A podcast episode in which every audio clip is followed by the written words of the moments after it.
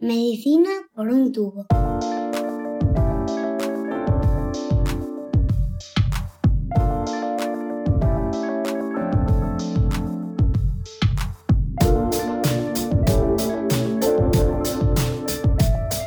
Bienvenidos a Medicina por un tubo, el podcast de Roche España en el que tratamos de ponernos al día sobre los últimos avances en la investigación médica. Si hay algo que este podcast lleva en su ADN es la divulgación científica. Por eso este episodio es muy especial, porque vamos a aprender sobre ella.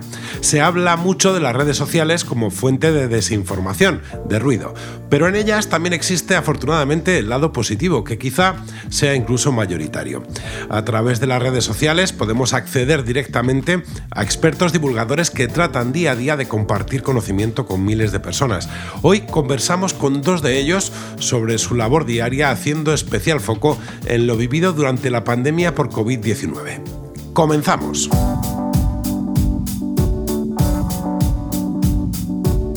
Que hablen los que saben.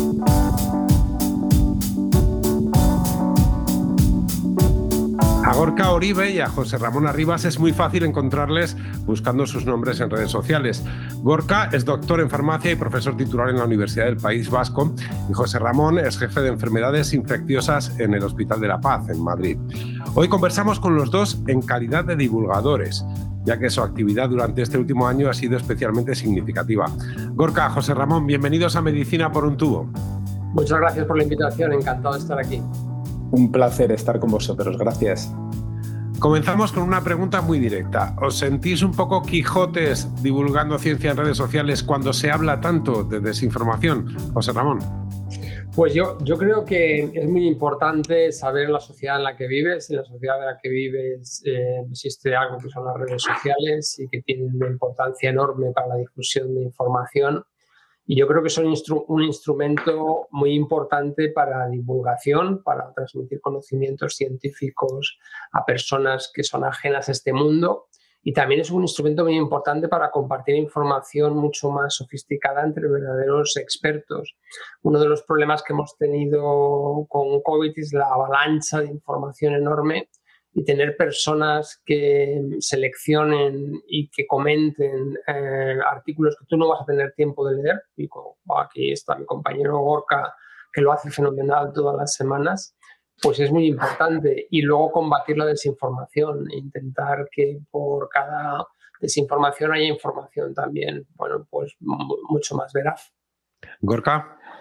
Bueno, la verdad es que afortunadamente hay un número de, periodistas, eh, científicos, de divulgadores, ¿verdad?, que llevan años realizando una tarea encomiable, ¿no? divulgando muchísimos conceptos científicos. Eh, también lo han hecho durante la pandemia y quizás eh, más bien yo me he sentido un Quijote de forma personal, ¿no? en, mi propia, digamos, decisión de empezar a divulgar contenidos siguiendo la estela de, pues, de, estas fuentes de información, de estas referencias que lo han sido para mí. En muchos casos he podido hablar con ellos pues, para intentar ilustrarme de cómo hacerlo de una manera más adecuada y siempre intentando pues, aportar un granito de arena en lo que decía José, ¿no? un poco en, toda esa desinformación, en esas dudas, en esa inquietud que ha sido bueno, pues muy relevante, no, no solo al inicio, sino incluso ahora eh, sigue habiendo dudas y es importante estar eh, ayudando un poco a la ciudadanía. Este año, con la pandemia por COVID-19, ha sido especialmente relevante. La información no ha dejado de sucederse en tiempo real y nuestra capacidad de análisis ha sido muchas veces superada por las prisas. Si os parece, vamos a ir repasando algunos de los hitos vividos desde que llegó a nuestras vidas el virus para poder conversar sobre cómo lo afrontasteis vosotros desde el punto de vista de la divulgación en redes.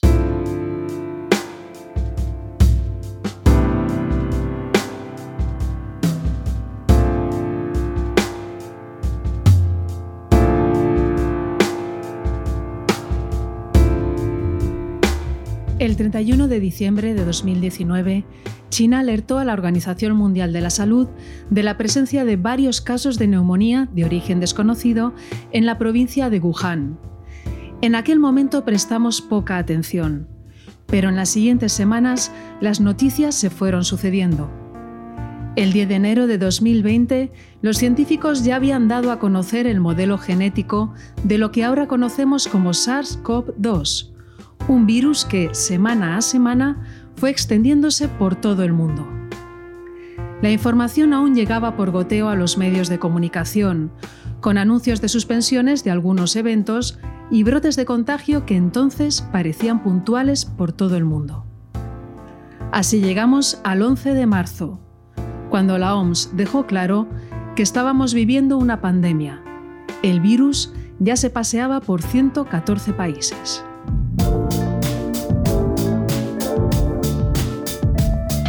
Estás escuchando Medicina por un tubo.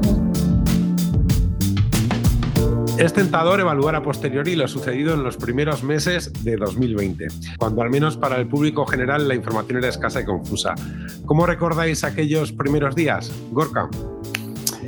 Pues bueno, yo lo recuerdo con inquietud, ¿no? con una gran preocupación. Eh, obviamente la situación sanitaria era muy complicada. Eh, en Vitoria, además, eh, la primera oleada fue especialmente dura.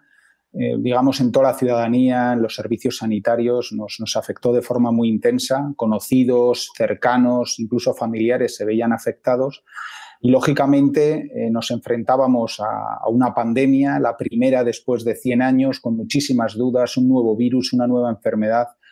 Había lógicamente una ausencia de conocimiento y para mí fue el momento en el que prácticamente, ¿no? por, por una iniciativa de intentar dar información, enterarme yo mismo y compartirlo, fue cuando empecé a dar un poco la, primera, los primeros, digamos, mensajes por, redes sociales. Pero en resumen, para mí, eh, las primeras semanas, todo ese confinamiento fue bastante inquietante, ¿no? Por esa situación tan única que estábamos viviendo. Pues yo viví más desde la perspectiva hospitalaria. Em, yo he participado, bueno, mi eh, experiencia profesional ha sido con virus emergentes. He vivido cuatro crisis sanitarias eh, sin salir del hospital. Eso es la definición. De hecho, un experto, digamos, en virus emergentes, esperando en el hospital a que vengan. Y he vivido, pues, el SIDA, he vivido el ébola, eh, coordiné el grupo que trató a los pacientes repatriados a los misioneros en el Carlos III.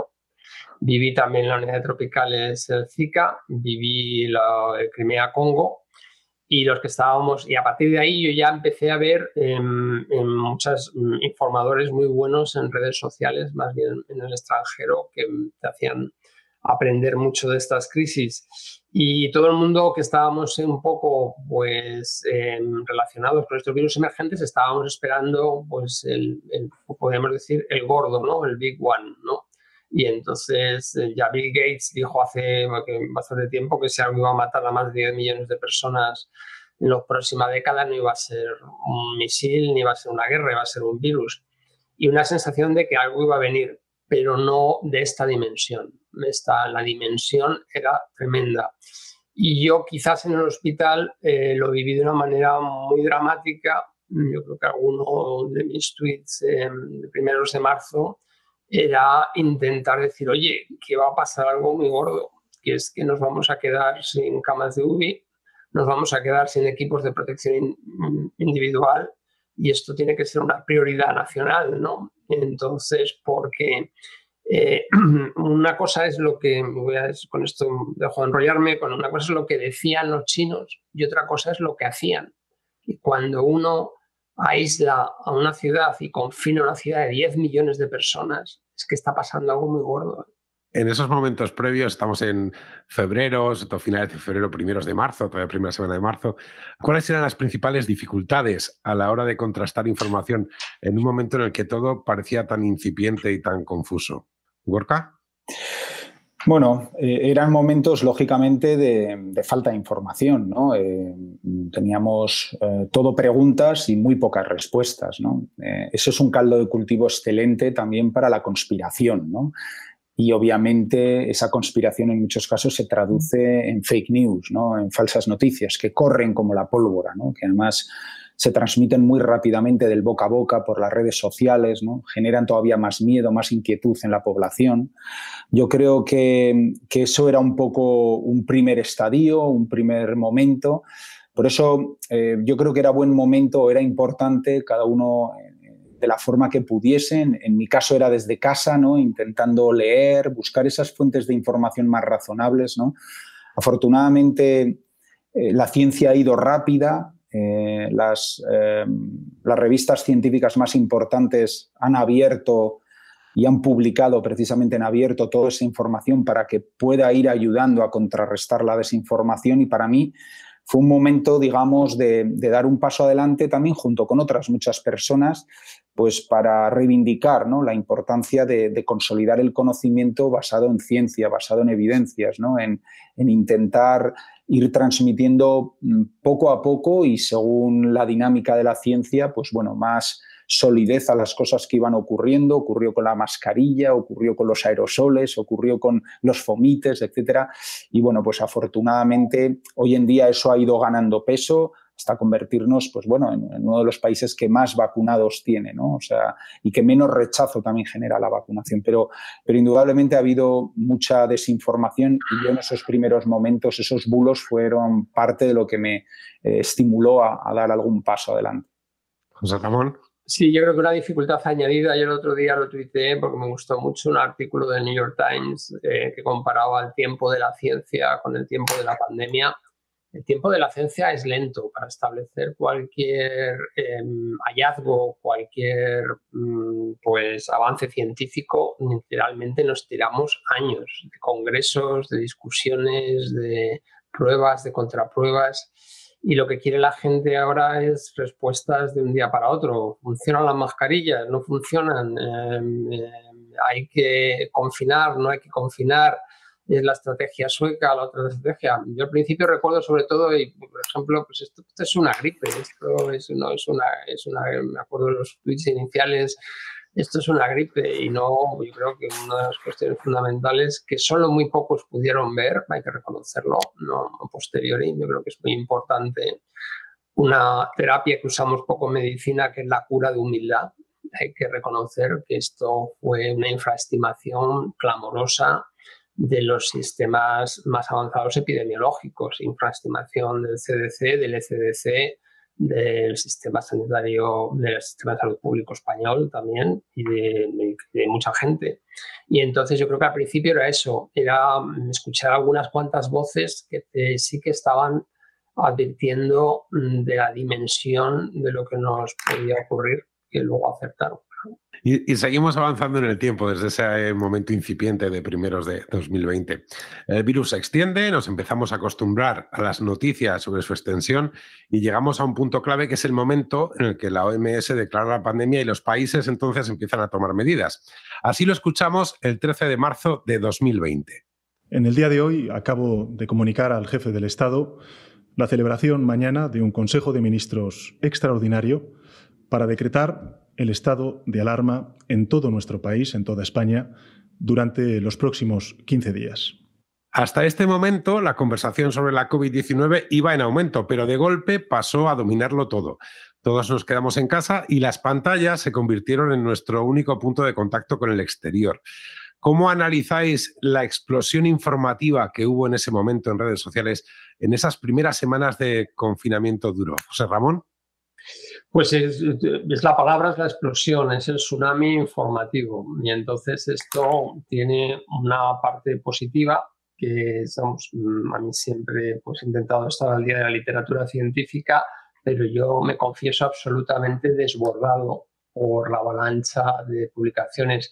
El otro factor que, bueno, que yo creo que no era para nada tan relevante, que es una novedad, es el fenómeno de lo que llamamos los preprints, es los artículos que no han, revisado, no han sido revisados todavía por expertos en las revistas y que, bueno, pues ahí ha habido de todo y entonces, bueno, pues es realmente un tsunami de información.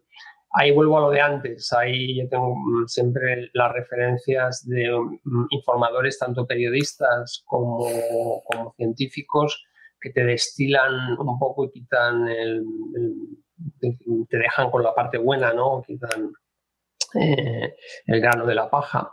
Y luego el problema que tienen las redes, que yo siempre digo, pues que es que si no diversificas, pues todas estas teorías falsas y conspirativas siempre te puedes rodear de gente que piensa lo mismo que tú. Y eso es extraordinariamente difícil de combatir, porque en Twitter, si te metes en esa cápsula de gente que piensa lo mismo que tú y no oyes otras cosas, es muy difícil de combatir. Y, yo la recomendación que haría a la gente es que, que diversificara, porque si no, te encierras en tu círculo y vas a tener un refuerzo continuo de, de gente que piensa como tú.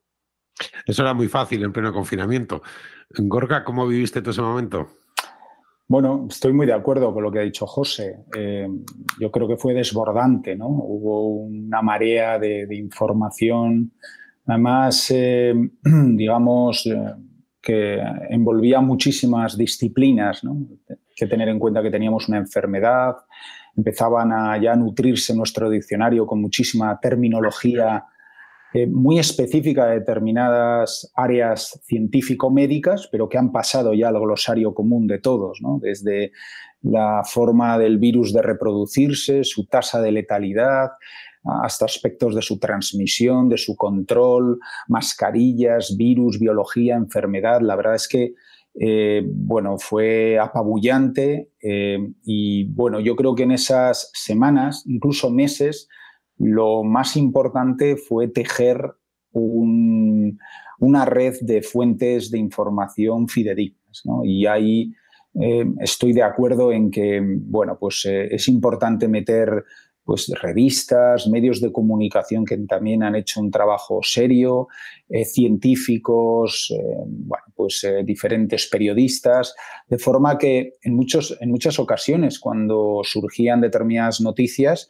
bueno, uno podía contrastarlas con diferentes fuentes de forma que pudieras llegar a un punto de conocimiento, aunque sea preliminar, ¿no? Y eso ya suponía, en muchos casos, dar un paso adelante, ¿no? Luego también, pues, pues efectivamente, ¿no? Partíamos de, una situación en la que, eh, bueno, habíamos pensado que esto no nos iba a llegar, aun y cuando ya en Italia había casos, nos veíamos en cierto modo bueno, eh, eh, invulnerables, ¿no?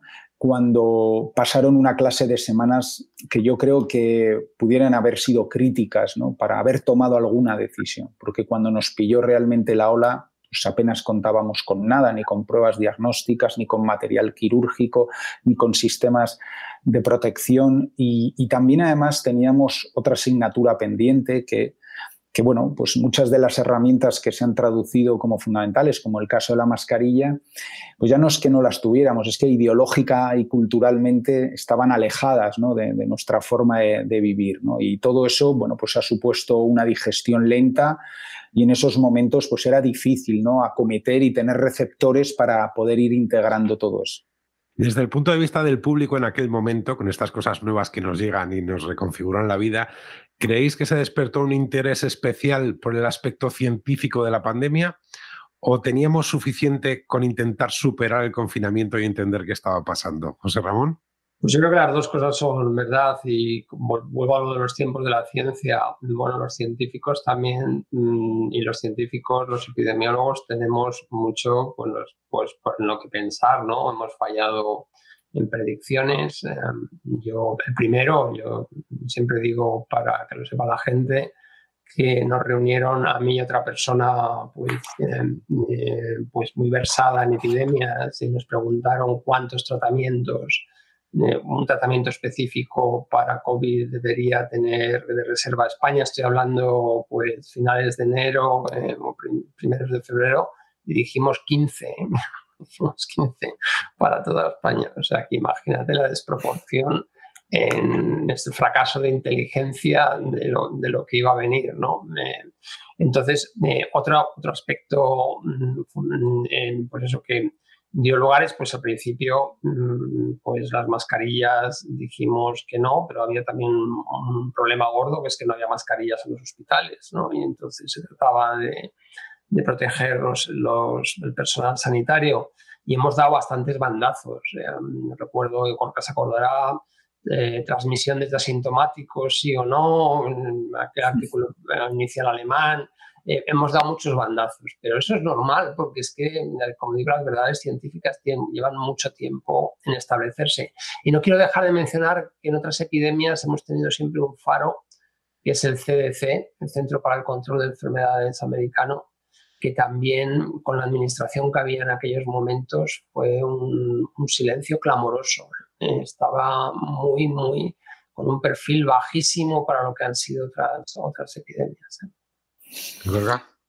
Sí, yo la verdad es que los, los, primeros momentos los viví con la angustia de mucha gente que por una razón u otra, pues, eh, bueno, pensaba o compartía contigo sus dudas, sus temores. Eh, y es verdad que cuando, bueno, pues empieza un poquito a, a transmitir vía Twitter pronto, noté la simpatía también de mucha gente y en cierto modo, pues según se han ido luego realizando determinadas actividades, pues también la comprensión. ¿no? Creo que, que sí que ha habido indudablemente un interés. Los primeros meses, incluso el año pasado, fue muy intenso. Ahora poco a poco yo creo que ya eso va cogiendo una velocidad de crucero, ¿no? Eh, pero creo que efectivamente ha habido tantas líneas de trabajo nuevas, tantos aspectos absolutamente diferenciales en, este virus, en esta enfermedad y en esta transmisión, en esta pandemia que, que, se hace difícil, ¿no? Se ha hecho muy difícil pronosticar a futuro. La típica pregunta de qué va a pasar es la peor pregunta que te pueden hacer porque aún y todo, y yo lo reconozco, yo en mayo, junio, viendo la velocidad de crucero que teníamos, pues tampoco me podía imaginar que la quinta ola iba a ser tan fuerte. Son lecciones continuas que nos hacen ver que es muy difícil poco prever lo que, lo que va a ocurrir y lógicamente en, en los primeros momentos esto era pues muy intenso, ¿no? porque prácticamente desconocíamos todo. Y en plena crisis, en aquellos momentos, la ciencia reaccionó de un modo asombroso. la colaboración entre profesionales creció exponencialmente y los resultados ya están aquí.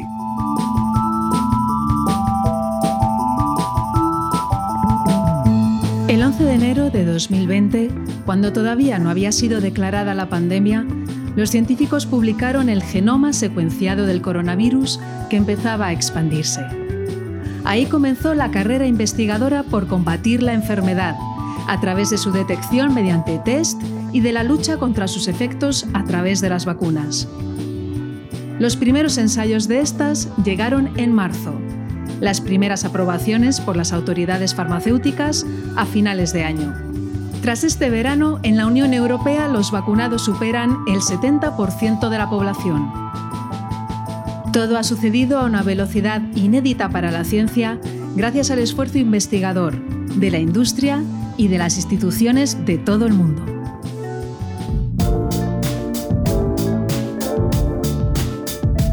Estás escuchando Medicina por un tubo. La respuesta de la ciencia a la pandemia ha sido realmente espectacular, tanto que han surgido cientos de teorías conspirativas de quienes sin conocimiento se sorprenden de la velocidad de los avances.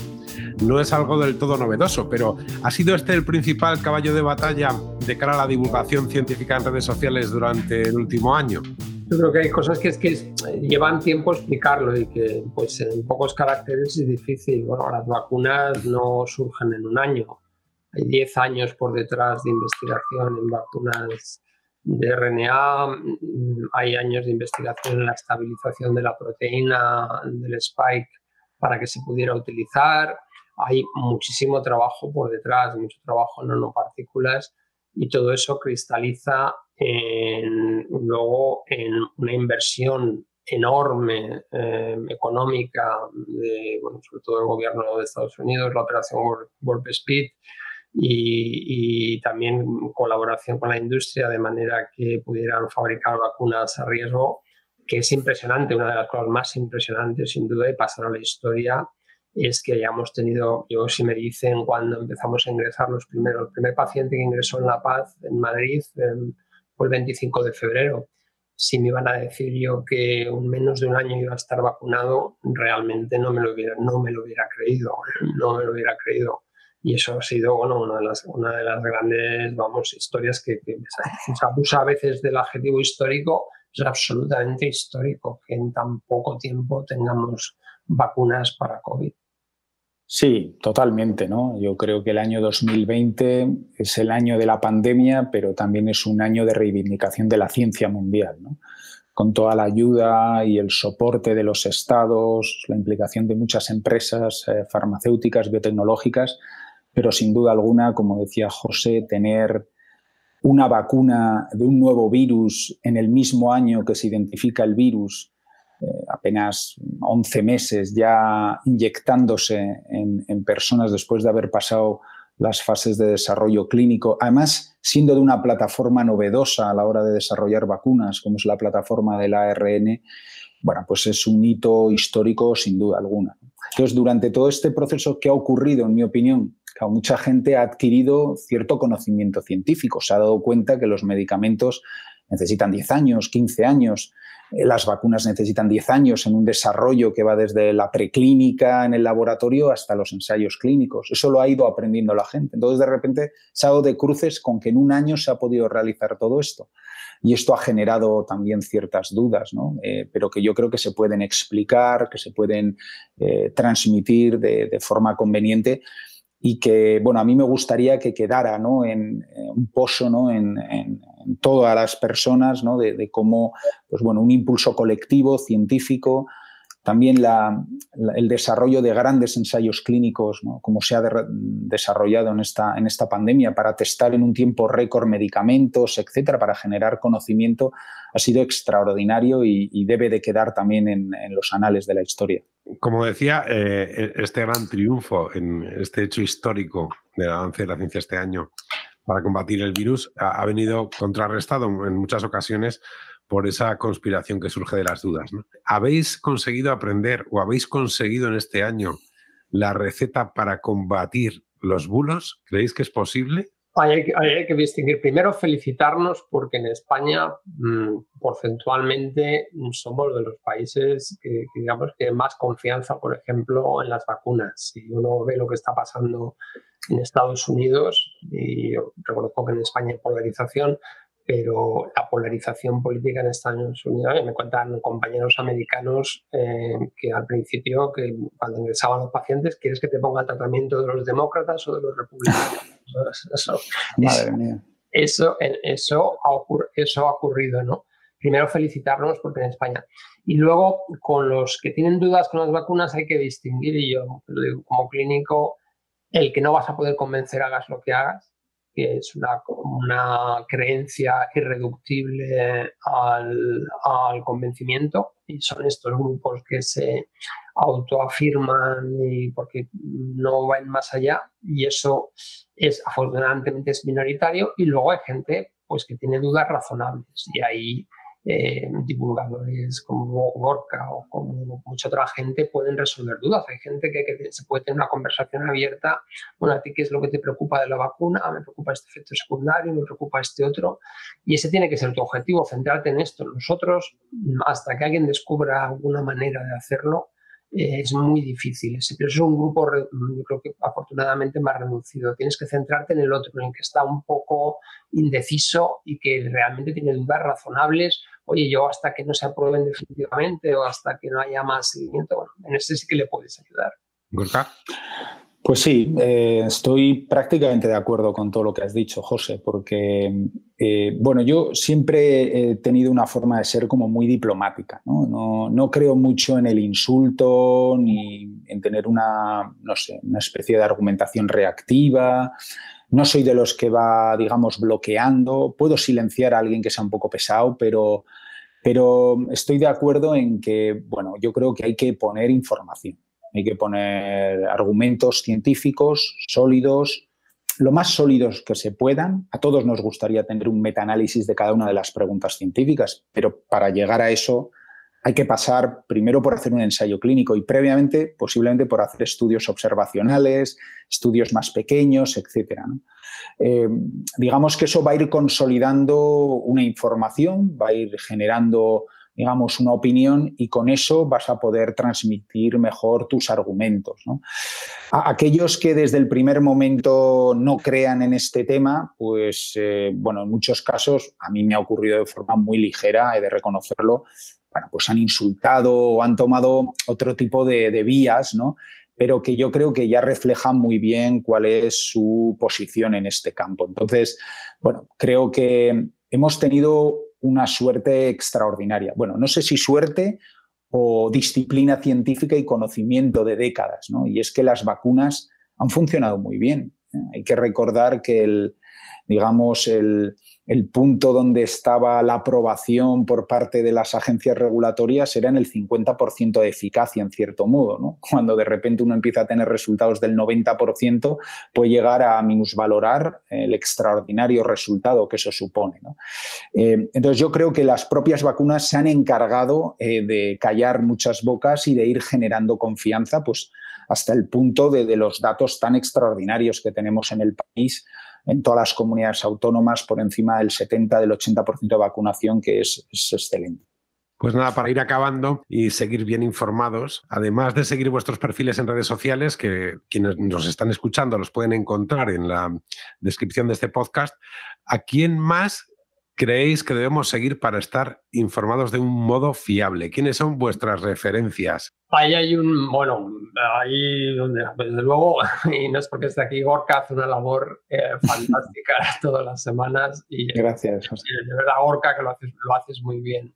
Entonces, yo, mm, yo tengo una lista COVID, desde luego hay una periodista científica que se lleva mucho tiempo dedicándose a las pandemias, que es Helen Braswell, que trabaja en STAT que ha conseguido bueno, pues una, una calidad periodística em, y una, vamos, una confianza en lo que ella diga estupendo. Yo voy a mencionar una periodista y voy a mencionar un científico, Eric Topol, que yo creo que es, eh, trabaja en Scripps. Es, es em, mucho más, eh, no ya es tan divulgador, es mucho más para eh, todos los días contar lo más importante que se ha publicado. Y Eric Topol es, fantástico, es fantástico. Y hombre, es una de las personas que, a las que sigo. Y si quieres estar al día es también, también muy bueno. Y luego por poner otro ejemplo así que también alguien que también siempre ha acertado es una socióloga turca de nombre para mí impronunciable, pues lo puedo pasar, que también es una persona muy sensata y que ha ido acertando. Es una persona que casi siempre ha ido acertando. Ahora ha ido ascendiendo y ahora es, ya es columnista de New York Times. Ahora os, ahora os digo el nombre. Y también es, es, alguien que me gusta mucho, pero vamos, tengo una lista como pues, de 53 más o menos de esta inmunólogos, ahí eso puedes encontrar y para mí, como profesional de esto, para mí me ahorra muchísimo, muchísimo tiempo en seguir a esta gente. Gorka.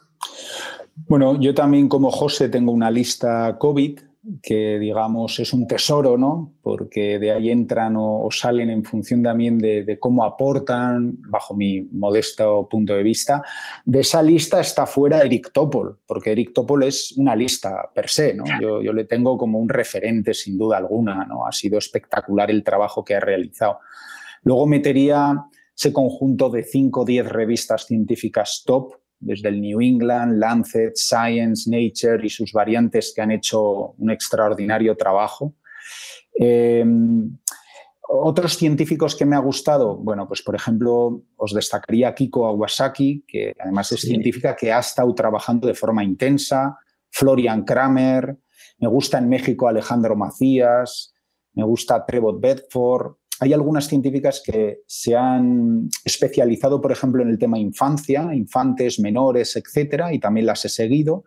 He seguido incluso personas que sobre los niños, virus, transmisión, tienen opiniones diferentes y eso mm, me, ilustra bastante, ¿no? porque a veces incluso discuten un mismo trabajo de otra forma.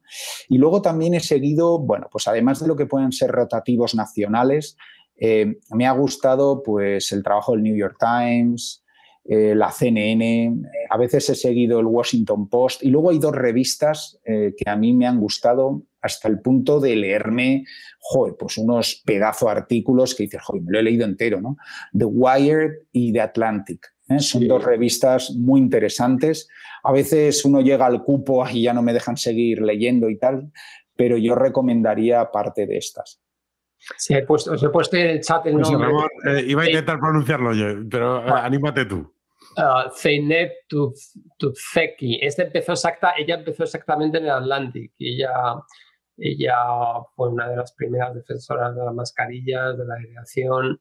una persona muy clarividente. Y ya digo que no viene de la ciencia básica, viene de la sociología y de la, y de la, y de la informática. Y con Gorka también resalto el periodismo científico de alta calidad y bueno, en el New York Times es modélica la, parte de COVID y comentan que son importantes. También en diarios nacionales, em, yo creo que los análisis que se han hecho, pues Kiko Llaneras también lo hace, mm. lo hace, lo hace fenomenal en el país y, hay mm. también partes en España también que están muy bien. Pero vamos, con esto, con los que ha mencionado Gorka y con los que he mencionado, te puedes hacer una lista de gente muy, muy Y está esa parte, esa parte periodística que es muy, muy asequible, la que comentaba Gorka del Atlantic de New York a veces también, y es muy así. de, hecho, José, recuerdo que, que, en el país hicieron una infografía sobre aerosoles, que, fue trending topic mundial, se tradujo a muchísimos idiomas, porque esa parte infográfica eh, pues ha sido muy relevante. Y creo que, aunque es verdad que Twitter apenas te deja ¿no? comentar las cosas, salvo que generes hilos, el hecho de poder dar titulares, meter el link y luego hacer un, una especie de graphical abstract que a veces se utiliza mucho en los resúmenes científicos, una imagen que te dé lugar a algo, pues yo creo que ha sido muy ilustrativo. Y si me permitís, nada, diez segunditos, aparte de toda la ciencia, ha sido muy interesante sociológicamente, ¿no? Por ejemplo, en Estados Unidos vivir ese cambio, en esa transición de, Trump a Biden, ¿no? Es, ese momento de, prácticamente negacionismo a, ir a vacunar a 3, 4 millones eh, de personas al día. ¿no? Ha sido también muy intenso y, seguir esas eh, elecciones de una manera especialmente eh, casi al minuto. Bueno, y no dejemos de mencionar, no tiene Twitter, pero si alguien ha sido, le llaman en Estados Unidos, The Explainer in Chief is Tony Fauci. Mm, por supuesto. por, supuesto, es, es ha sido uno de los referentes en todo esto, aunque no, no, no, es, no está en redes sociales, pero es uno de los referentes, por supuesto. José Ramón Gorka, hoy hemos aprendido muchísimo con vosotros. Muchísimas gracias por compartir vuestro tiempo con todos nosotros en Medicina por un tubo. Un placer. Gracias.